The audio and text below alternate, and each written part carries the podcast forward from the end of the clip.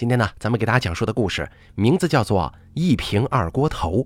本故事作者九十二，由大凯为您播讲。不过今天呢，大凯这个因为二阳引发了鼻炎啊，可能说话鼻音有点重，大家多多担待啊。正好决定自杀的那个夜晚，恰巧是弟弟郑岸的二十八岁生日。他婉拒了父亲给郑岸庆生的邀约，从医院实验室赵姐那儿要来两瓶高浓度的甲醇，一瓶足以致死，剂量小，不至于太痛苦。但为保万无一失，一旦没死成，正好就把另一瓶甲醇也给干了。回到公寓楼，正好把其中一瓶甲醇打开，倒进平日里最喜欢喝的梅子酒当中，闻了闻，味道还挺甜。他把混合甲醇的梅子酒摇晃均匀，放进冰箱，冰镇一下，口感更佳。做完这些，正好拿出手机，轻车熟路地找到平日里自己最喜欢的那首歌。就在他的手指即将触碰到播放键的时候，一通不合时宜的来电，伴随着刺耳且急促的铃声，打破了他最后静谧的时光。正好漠然地看着屏幕上无比熟悉的那两个字，腮帮子上的肌肉渐渐绷紧。良久，却又长出一口气，按下了接听键。你弟弟让我问问你，你今天还回不回来给他过生日了？工作忙，走不开。正好不咸不淡的回了一句，转身窝进沙发里。你弟一年就过这么一次生日，你就算再忙，也得抽时间回来看他一下吧。我过生日的时候，怎么没见你们来看我呢？电话另一端的声音明显一致，似乎对郑好的态度有些意外。停顿了半晌之后，嘟囔了一句：“那不是家里事情多走不开吗？怎么这点小事儿你还挑你爹的理呀？”你要是没别的事儿，我就挂了。正好不想继续跟他在这个话题上纠缠下去，没有任何意义。等一下，父亲干咳两声，带着几分讨好般的语气说：“浩儿啊，之前跟你说的那件事儿，考虑的怎么样了？你弟弟今年的生日愿望就是想赶紧娶婆娘进门呢。”弟弟想娶妻，女方的要求是男方买房子，可是家里条件不好，父亲这些年打零工，满打满算也就存了几万块钱，连首付的零头都不够。弟弟没工作，天天在家啃老，更是指望不上，最后只能仰仗在北京工作的正浩。爹已经看好房子了，就在新城区，首付六十万，地段好，有学区，后续还贷压力还不算大，你弟弟看着也满意呢。行啊。满意你就给他买呗，正好拿起茶几上的杯子放在手中，轻轻的把玩。哎呀，爹，这不是拿不出这么多钱来才给你打电话的吗？你在北京当了这么多年的医生，应该攒了不少钱吧？你看你弟的首付，这……正好的心中忽然窜起一股怒火，他娶媳妇儿凭什么要我买房子呀？自己有多大能耐，使多大力气，没钱就别结婚呗。你这叫什么话呀？父亲在电话中呵斥着说。他是你弟弟，你不帮谁帮啊？见正好不说话了，父亲的语气又软了下来，开始动之以情，晓之以理。你们可是亲姐弟呀，你能忍心看着他打光棍啊？你弟已经跟我表过态了，只要你出钱帮他买了房子，他记你一辈子恩情。正好冷笑一声说：“他也快三十岁的人了，要是想结婚，就让他自己想办法，并且我也没这么多钱。这大城市的人都有钱。”你这还是当医生的，随便从病人手里摸点红包不就好了？实在不行，去跟你的朋友同事们借一借呀。正好气急了，把手中的杯子重重地砸在茶几上。我起早贪黑挣下的钱，凭什么给他买婚房？谁来给我买呀？你买房干什么啊？后面你嫁人，肯定也是男方买房子呀。你想想看，等爹以后入土了，你弟就是你唯一的亲人，你个女娃子攒着这些钱也没用。帮帮他不是应该的吗？我是不可能出这笔钱的，要不你们就弄死我吧！正好几乎是吼着说出的这句话，眼泪不争气的在眼眶里打转。父亲也被吼得来了脾气，专捡难听的说：“你真是个败家闺女啊！当初我就不应该花钱供你读书，现在去了大城市，翅膀硬了，连亲爹亲弟弟都不认了是吧？这事你管不管？你要是不管，行，我就去卖血卖肾。”大不了我就活出这条老命去，家门不幸出了你这么个白眼狼，我活着也没什么意思了。明天你回来给我收尸吧。你看，又是这样。正好崩溃的把头埋在沙发里，闷着声音哭了起来，耳边传来父亲喋喋不休的咆哮，绝望一点一点地爬上他的心头，并且这种情况已经不是第一次了。老家的小县城里重男轻女是常态，小的时候还好一些，虽然父亲明显偏爱弟弟，但是在衣食住行上也没太亏待他。可是自打母亲走了之后，父亲就把全部心思都放在了弟弟身上。家里的一切都是弟弟的，他这个女儿仿佛被划出了家门。老家距离北京不过三小时车程，父亲跟弟弟却鲜少过来看他。十年间，父亲来北京的次数屈指可数。印象最深刻的是一次寒冬，父亲冒着大雪坐火车来找他，开口就是要钱。你弟弟跟别人打架受了伤，医院等着要手术费呢，五万。这么严重啊？正好恍神了。可是我手上拿不出这么多钱呢，你问问你同事，问问你同学们借呀，这点钱对他们来说不是难事儿。哎，爸，我还没等正好解释完呢，父亲却忽然嚎啕大哭起来。咱们老郑家就这么一个男娃，要是治不好落下点毛病，断了香火可怎么办呢？啊，我可怎么跟你死去的娘交代呀？如果是现在的正好，肯定会跟父亲好好争辩一番，但那个时候的他太年轻了。被父亲突如其来的这么一搞，弄得手足无措。见正好动摇了，父亲费尽力气硬挤出几滴眼泪，一把拉住他的手，哭诉道：“爹已经一把年纪了，以后还指望着你弟弟给我养老。况且你是他亲姐姐，血浓于水，这事儿你可不能不管呐。”可是我我真的没有。正好的话再一次被父亲打断：“爹也是走投无路了，只能指望你了，我的好闺女啊！”大夫说明天下午五点之前就得手术，你尽快凑凑钱，这种大事儿可不能耽搁呀。撂下这句话之后，父亲也不给正好再说话的机会，就以照顾弟弟为由，急匆匆地离开了。看着父亲离去的背影，正好久不作声，愣在原地，一时间理不清复杂的情绪。距离明天下午五点钟还有二十九个小时，他需要凑出五万块钱。情绪失控的痛哭过之后，正好开始东奔西走的凑钱。终于在第三天上午，五万块钱打到了父亲账户。这个时候，距离父亲规定的时间已经过了十七个小时。后来手术做了，可弟弟还是落下了病根儿。都赖你，都赖你！父亲通红的眼睛和颤抖的身躯令郑豪感到无比的陌生。你为什么不早点把钱打过来呀？啊，现在好了。下半辈子我们爷俩可怎么活呀？从那之后，弟弟的哮喘病在父亲眼中就像是正好造成的。谁让他没有在第一时间拿出手术费呢？谁让他是姐姐呢？这么多年过去了，正好每一次给家里打钱，都好像是在偿还本就应该是他来还的债务。家里车子的油费，弟弟跟人打架的医药费、物业费、暖气费，无一不是正好支出。父子俩也心安理得地享受着这一切，仿佛正好对弟弟的一次亏欠，足以抹平他这一辈子所有的付出。而倒霉弟弟又偏偏很不争气，仗着自己身体不好为由，赖在家里啃老，整天游手好闲，无所事事，吃喝玩乐，不思进取。正好不止一次地劝过他，让他找个工作，多干点正事儿。可弟弟每次都是表面上答应的好好的，一转头又跟那些狐朋狗友厮混在一块儿了。钱花光了就来找正好要，正好不给就让父亲来做他的工作。父亲跟弟弟就像这两条蜱虫一般，贪婪地吸取着他的血液，吸走了他的积蓄、朋友，甚至是爱情。正好想过不再管这个弟弟，也尝试过这样做，可父亲实在太了解他了，他心软，父亲就卖惨；他孝顺，就以死相逼；他拒绝，父亲就会比他更强硬。每一次都能精准地抓住他的弱点。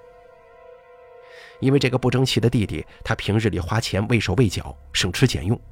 朋友们叫他出去吃饭，也是推三阻四，找各种理由婉拒。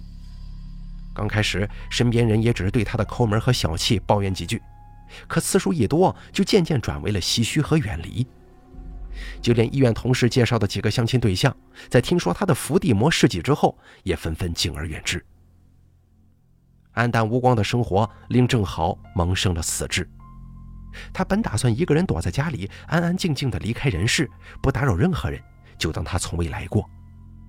可父亲这通咄咄逼人的电话，却令他刚刚死寂的心中升起一丝愤慨。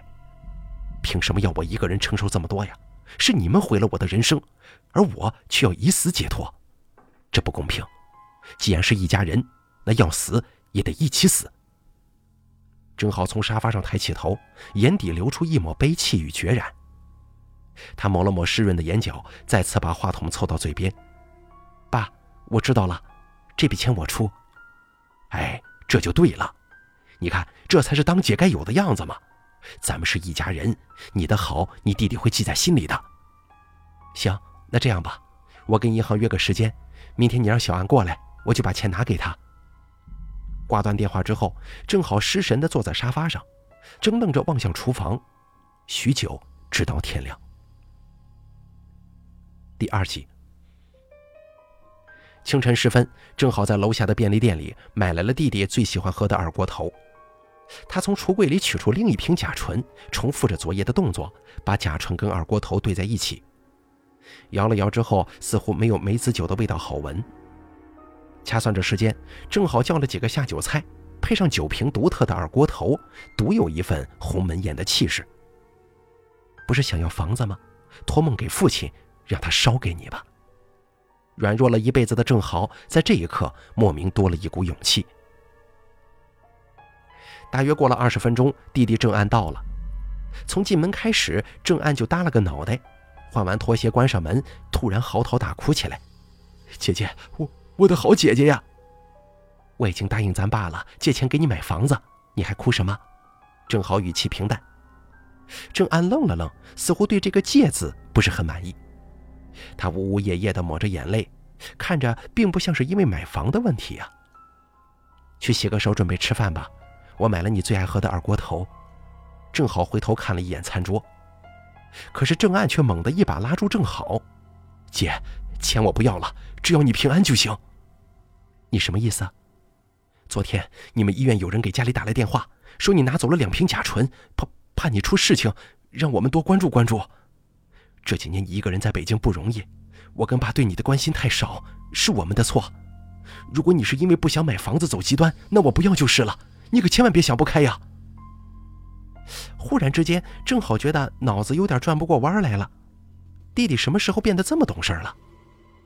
如果不是用牙咬了一下下嘴唇，正好真的怀疑这是梦中发生的事儿。那个赵杰也是，昨天去实验室要甲醇的时候，他就支支吾吾的，又说严控，又说要主任审批，正好是好说歹说，又伪造了主任的签名，没想到还是令他起了疑心。不过，人家也总归是好心嘛。面对着痛哭流涕的弟弟，正好心中还是有一种不真实的感觉。犹豫了片刻，试探性的问道：“那你不打算结婚了？”姐，我就算打一辈子光棍，也不能没有你呀。咱妈走得早，你要是再有什么想不开的，我……哎，你让我跟咱爸怎么活下去啊？正好面色复杂的望着弟弟，半晌长出一口气。本已死寂的双眼变得柔和了许多。其实自己这个不争气的弟弟本性并不坏，只是被父亲宠惯了，有些骄纵，在成长路上缺乏正确引导。自己这个当姐姐的也有一定责任，这些年里只顾着给钱，没有教他明辨是非对错。如果经过这一次，弟弟能够有所改变，也为时不晚呢。正好不自觉地抬起胳膊拍了拍郑安的后背，行了。这么大人哭什么呀？我什么时候想不开了？你看我这不是好好的。郑安还是低着头，双手扶额，小声抽泣着，像是蔫了的瘦黄瓜。行了，别哭了，快来吃饭，再磨蹭一会儿菜都凉了。这些啊是姐知道你要来，特意准备的。正好拉着弟弟走到餐桌前坐下。正暗抽泣两声，看着桌上的那瓶二锅头，目露追忆神色。姐。你还记不记得我小时候有一次考试考砸了，让你模仿咱妈签字，你不签，我踹了你一脚。后来咱俩生气不说话，爸为了调解关系，给做了一桌好菜，还特意买了瓶二锅头呢。正好顺着弟弟的目光看了过去，眼底不禁闪过一抹慌乱，转瞬即逝。那是我第一回喝二锅头，从那以后就喜欢上了。郑安把目光收回来，说道：“没想到姐你还记得我好这一口啊。”随着弟弟的诉说，郑好的记忆也回到了那年盛夏。一桌菜，一瓶酒，母亲还在，还有人给他撑腰。到底是打断骨头连着筋的血脉亲情啊！正好嗓子眼涌起一股酸涩，霎时间也红了眼眶。行了，快吃饭吧。第三集，缓解好情绪，郑岸扫了一眼桌上几个菜，半开玩笑地说：“姐，这些都是叫的外卖吧？外卖吃多了不健康，要不我去买点菜重新做几个？你还没尝过我的手艺呢。”迎向弟弟清澈的双眸，郑好的心中忽然涌上了几分自责。弟弟还是那个弟弟，跟小时候一样纯真可爱。可惜这两年二人疏于联络，就在一个小时前，自己心中还燃烧着杀死他的想法呢。再怎么说，这也是亲弟弟呀。危难关头、生死离别之时，哪有如此决绝的亲人呢？正好已经把先前的计划抛在脑后了。弟弟这番话唤醒了他心底埋藏起的那块柔软，黯淡死寂的人生仿佛重新照进了一抹光亮。或许一切并没有自己想的那般糟糕呢。姐，那我就不跟你客气了，先开吃了啊！弟弟夹了个花生米填进嘴里，眼睛一亮，哎，味道不错呀，这北京的饭菜就是不一样。弟弟说着，孩子气一般的掏出手机给菜品拍了个照。正好看着弟弟嘴馋的样子，不自觉的微笑起来了。这一刻，他又找回了小时候的温馨。姐，你帮我倒杯酒吧。忽如其来的一句话，把正好从回忆当中惊醒了。他赶忙将那瓶二锅头攥在手中，有些心虚地说：“啊，我买的时候没注意，刚刚看了一眼，这瓶酒好像是假的。”假的？弟弟眨了眨眼。对，情急之下，正好胡乱编排地说。你不知道，楼下那家小店经常卖假酒。我昨天忙把这茬给忘了，下班的时候顺手买了一瓶。你要是真想喝，姐再给你买个新的啊。说完之后，正好打开手机，准备重新下单一瓶二锅头。不用了，姐。郑安拦住他，你忘了，你弟弟我平常就好这一口，一天不喝二两，浑身不舒坦。今天出门跑这么个大长途，怎么能不带呢？我都准备好了，就在车后备箱里，你等着，我去拿。正好松了口气，点了点头。那行，你去吧，我把这几个菜再热一下。他正需要弟弟离开一段时间，好让他来处理手中的那瓶酒啊。看着郑安下楼，正好急忙地跑去洗手间，把兑有甲醇的二锅头全部倒进了马桶，然后按下了冲水键。这瓶兑了甲醇的二锅头顺着管道跟水一起被冲走了，连带着正好之前狂跳不止的心脏。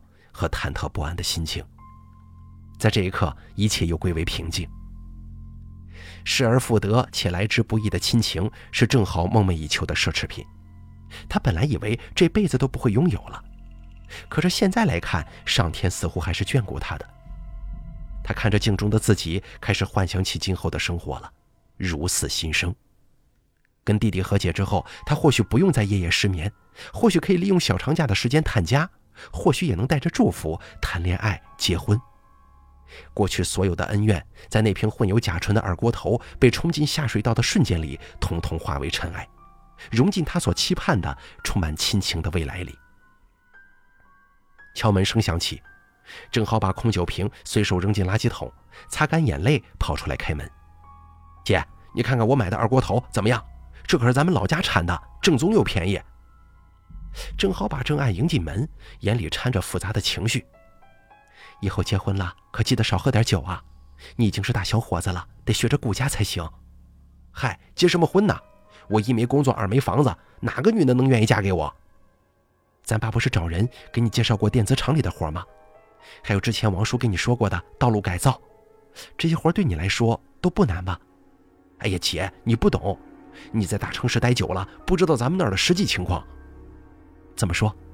正好有些不解，难道弟弟工作的时候受了委屈吗？咱爸自己都没个正经工作，他朋友介绍的能有什么好活呀？铺水泥路根本不是人干的，我干了一个月，差点死半道上。再说了，那电子厂的活，隔壁小毛去过，没白没黑的干，一个月工资也就三千出头，牲口也不能这么使唤吧？其他的就更甭提了，都是给人打工，能有什么前途啊？正好无奈的劝道。工作不就是这样的吗？都不容易的。我们半夜遇到急诊，还要爬起来去手术室呢。郑安摆了摆手，像是有些颓废地说：“找到工作也没用啊，干个十年二十年的，还不是一样买不起房子？现在房价多贵呀！”又是买房，正好似乎听出了弟弟的言外之意，说道：“说实话，我现在存款也不多，你知道的，北京生活压力很大，我还想着给咱爸买个保险呢。”郑安愣了几秒钟，过了许久才问道：“那那姐，你这意思是凑不出全款了？”全款？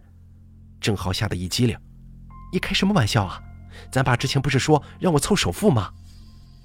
郑安的脸色暗了暗。沉默半晌，又忽然展颜一笑，给郑好的酒杯里倒满二锅头。姐，没事儿，拿不出来就算了，咱们今天不谈这个事儿，来吃菜喝酒。正好不喜欢二锅头，味道太冲，但弟弟已经端起酒杯给他递了过来。刚刚修复的亲情如同雨后的幼苗，还很脆弱，正好不希望这份可贵之情来去匆匆，所以顺势接过来干了一杯。郑安给自己也倒了一杯。但是却没拿起来。犹豫片刻，郑安又试探着开口问道：“姐，你跟我交个实底儿呗？你现在能有多少存款呢？”明明说好不提钱的，怎么这才过了不到两分钟，话题又回到了钱上呢？正好目光复杂的看着郑安，弟弟这是玩的哪一出啊？小安呐，姐不是不想给你买房子，只是想让你自力更生。你听姐的。回去以后找一份工作，这才是长久之计。大小伙子苦点累点，咬咬牙也就挺过去了。自己挣的钱花起来也踏实嘛。找工作这个事儿以后再说吧。郑安打了个哈哈，把正好的酒杯再次满上。咱姐弟俩很久没在一起聚过了，今天就当给我补办生日，咱俩好好喝点儿。正好看着弟弟反复无常的举动，心生疑惑。举起酒杯的时候，他刻意闻了闻。浓烈的酒精中夹杂着一股奇怪的味道，让他不禁皱起了眉头，跟他之前倒进马桶的二锅头味道相似啊！憋了很久，正好终于问出口了：“你怎么不喝呀？”啊！弟弟忽然变得紧张起来了，目光看向正好手中的酒杯。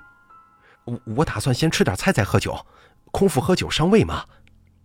正好还想再说点什么，却只觉得胃部一阵刺痛感来袭。眼睛也像是蒙上了一层雾一般，让人感到酸涩。紧接着，剧烈的疼痛让郑好不自觉地蜷缩起了身子，滑到了椅子之下。郑安噌的一声站了起来，目光飘忽不定：“姐，你你这是怎么了？”正好咬着牙强撑起身体，捂着腹部跑去冰箱，把冷藏已久的梅子酒拿了出来。“你的酒有问题。”直至此刻，正好才终于明白弟弟的意图。郑安的目光顿时慌乱起来，深吸了好几口气，才结结巴巴地说：“姐，你别怪我，是你先要杀我的。你准备的那瓶二锅头里是不是放了甲醇呢？我这也是为了自保啊。”郑浩终于全部明白了，惨笑着瘫坐在地上。弟弟喉结滚动，干咽了一口口水：“姐，你真不能怪我，我这也是没办法。你不帮我买房子就算了，怎么还想要我的命呢？”等你死了之后，咱爸也肯定会把你的存款拿来给我买房子。你说你何苦死守着不松口呢？正好面带微笑，趁着还能动弹，从口袋拿出一支烟，点上，烟圈很快在空气中飘散开来。见郑好不说话，弟弟越发慌张起来了。别看他平日里经常跟人打架斗殴，可实际上胆子很小，尤其是杀人这种事儿，他也是第一次做，说不紧张那是不可能的。郑安扇了扇面前飘来的烟雾，咳嗽两声，呼吸也开始粗重起来，赶忙跑去把窗户打开，大口大口吸着窗外的空气。郑好胃里的灼痛感越来越剧烈了，额头上渗出了巨大的汗珠。你别抽了！郑安冲过来，一把夺走郑豪手中的烟，扔在地上，一脚踩灭，却又被窗户外面飘来的味道呛得上气不接下气。郑安捂着鼻子不断咳嗽。窗外传来割草机嗡嗡的杂音，令他无比烦躁。北京的空气真差。不管你信不信，小安，我从来没想过要杀你，我本来是想自杀的。你别蒙我了，咱爸昨天就跟我说了，你答应的这么痛快，估计有鬼。果然，你还真想毒死我。郑安的面容有些扭曲，不知是气愤还是被呛得难受。实话告诉你吧，今天这事儿咱爸也知道，他是同意的。你说什么？正好再一次破防了。打死他也想不到，拿不到钱就杀死他这个策略，竟然也得到了父亲的支持。郑安把窗户关上，情绪激动，再加上烟尘的作用，他的哮喘已经有了发作的迹象。摸了摸口袋，空空如也，直喘喷雾落在了车上，但他不敢下去拿。正好只喝了一小杯带有甲醇的酒，万一趁着他下楼的空隙报了警，警察跟救护车赶到，很有可能会把他给救回来，那到时候他就完了。他要亲眼看着郑好死掉，才能安心吗？郑安起身，把二锅头递到郑浩跟前：“你你自己喝，还是我动手啊？”郑好捂着肚子，没有答复。我的好姐姐，你还是心太软，差一点你就成功了。郑安说这些话的时候极为费劲，喘着粗气，时不时的还得抬头深吸一口气，加以缓解。你不怕吗？怕什么？郑安愣了两三秒钟，才反应过来。爸说了，即使你死了以后，警察介入也不会查到我们头上，因为是你从医院里拿了甲醇，有自杀的意图，这一点你的同事可以佐证。郑好的目光彻底黯淡下来了。原来自己的亲爸跟亲弟弟考虑的如此周全，恐怕已经谋划了很久了。郑好忽然觉得自己一贯看重的亲情，竟然有些许可笑。沉默了许久，他才开口说：“小安，我死后剩下的钱你拿去治病。现在医疗条件发达了，哮喘不是不治之症。姐相信你的病，一定能治好。”郑安呆住了，他没想到正好临死之前会说出这样的话，他的思维有些跟不上，干巴巴的张了张嘴，喉间传出如同拉风匣一般呼哧呼哧的喘息声。小安，姐姐是将死之人了，只想留给你一句话：姐没想杀过你，不然也不会把那瓶二锅头给倒了。咱妈走得早，你很小就没有母亲，姐看你可怜，可是姐却无能。这几年省吃俭用攒下来的钱，本来就是给你留的。你知道姐为什么不想给你买房吗？因为姐想给你治病啊。房子到底是给别人住的，只有身体才是自己的呀。正好说完，莞尔一笑，用尽全部力气伸出手摸了摸郑安的头发。小安，姐只有你这么一个弟弟，你也只有我这一个姐姐，咱们是一家人呢。郑安踉跄着后退半步。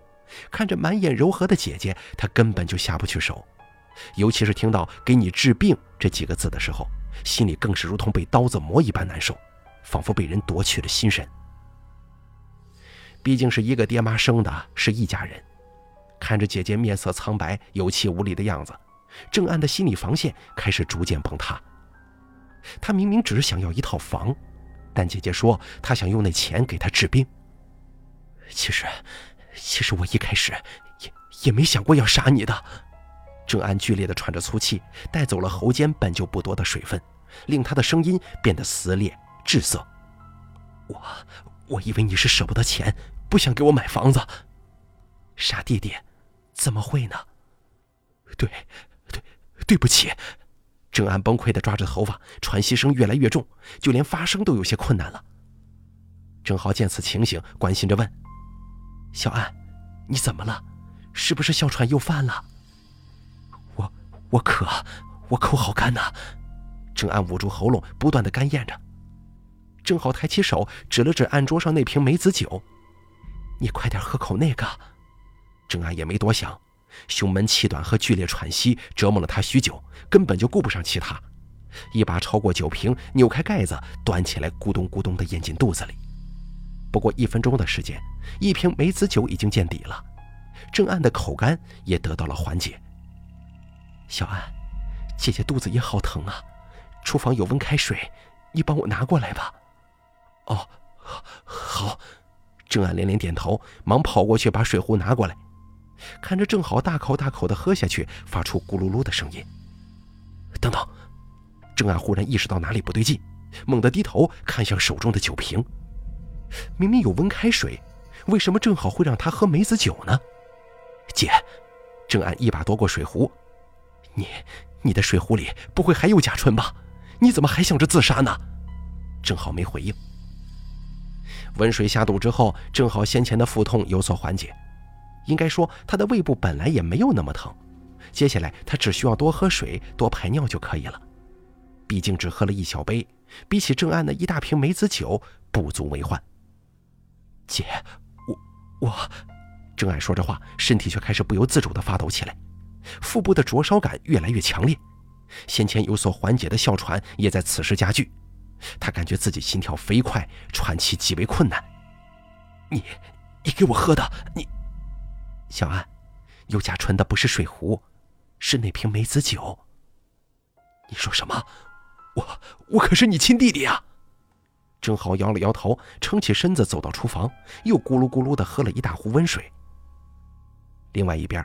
精神跟身体的双重折磨让郑岸很快瘫倒下来。他捂着心口大声咳嗽，胸膛剧烈起伏，好像下一秒钟心肺就会从里面蹦出来一样。正好走到弟弟身边，将他的上半身扶起，靠在自己怀里。小安，你也别怪我，我这几年起早贪黑的工作，从卫校一个大专班的小护士，爬到三甲医院护士长的位置，过程经历了多少困难，受了多少委屈。姐姐的钱不是大风刮来的，姐实在是撑不下去了。正好说着，眼泪嗖嗖落下。如果不是被逼到了绝路，他也不会选择如此。郑安气得涨红了脸：“我，我刚才就不应该相信你。是啊，你不该信我的。”正好把弟弟抱在怀里，微笑着看着他。可惜啊，你还是心太软，你差一点就成功了。郑安的呼吸越发急促，已经说不出话来了。短短两三分钟，一口气没上来，心跳停止在了这一刻。感受着怀中的弟弟挣扎的越来越微弱，最终一动不动。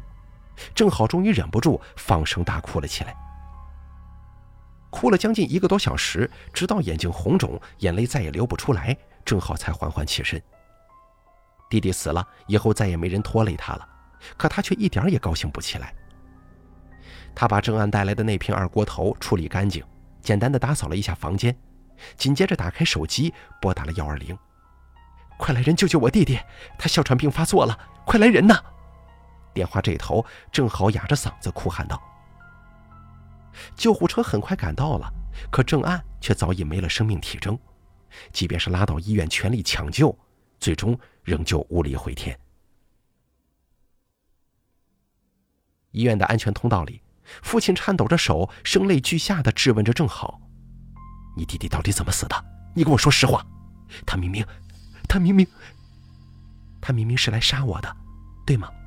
正好替父亲说完剩下的那半句。父亲顿时一滞，目光心虚的扫向地面，但很快就又嚎哭起来。可就算是这样，你也不能下这种毒手啊！你弟弟只是不懂事一时冲动起了歪心思。他只不过是想要套房子，想娶个媳妇而已，你也太狠了吧！正好苦笑一声，把手放在楼梯扶手上，轻轻地摩挲着。这么多年我一直不明白，我跟弟弟比到底差在哪儿了？你为了一套房子，不惜杀死你从小养育到大的亲生女儿，你不狠吗？你这是胡说八道，虎毒还不食子呢！我怎么可能会害你啊？父亲声色俱厉地呵斥着。明显底气不足，正好满眼悲痛，都到了这种时候了，还欺瞒狡辩吗？这就是生养自己的父亲，都比不上素未谋面的陌生人有温度。你可真是太狠了！父亲整个人都颤抖了起来，不知是气的还是怎么着。你弟弟不能死的这么委屈，我要报警，还他一个公道。正好没有阻止，而是平静地看着他从口袋中掏出手机，按下号码。可是等了许久，始终还是没有按下呼叫键。你怎么不报警了？怕我被抓进去，没人给你养老吗？父亲被戳中了心中所想，干张着嘴说不出话来。爸，你这么做是对的。正好脸上再次出现嘲讽。还有，拜托您闲得无聊的时候也多读读书，讲讲科学。哮喘的病因大多是遗传和病毒感染。跟我当初给他拿钱做手术早晚半毛钱关系都没有，你们硬要说有，那就让郑案去阎王爷那儿告我的状吧。这些年我看他病着，一忍再忍，已经够大度了。现在我就明说了，我正好从不欠他正案的。你可是他的姐姐呀，大的就该让着小的，这这自古以来都是这样的吗？父亲后退半步，眼神有些躲闪。自古以来，郑浩哈哈大笑两声，反倒是不想跟父亲解释自己的委屈了。好啊，那他作为小的，就活该被大的欺负。自古以来也是这样。我当姐姐的教训弟弟，方法粗暴点也是为他好啊。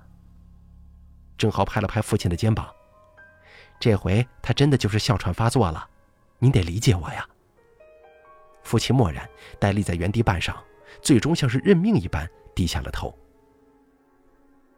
重男轻女是根植在父亲内心深处的理念，父亲这般冥顽不灵，正好是感化不了他的。好在他现在不需要感化父亲，让父亲理解自己的难处，因为弟弟没了，父亲只剩下了他，也只能对他好。事实证明，父亲跟他想的一样，父亲瞒下和郑岸一同准备假传二锅头的事儿，目的就是为了此刻能跟郑好说一声：“闺女啊，爹现在只有你了，咱俩可得相依为命啊。”对呀，你已经没有其他选择了。他抱住父亲。拍他肩膀的同时，嘴角露出一丝邪笑。咱们可是一家人呢。好了，咱们本期故事呢就给大家讲到这儿了，感谢您的收听。这个故事跟咱们呃前段时间讲的那个包子妈差不多呀，不过这个一看就是爽文啊，听起来会更过瘾、更解气一些哈。好嘞，咱们故事就说到这儿，下期节目不见不散。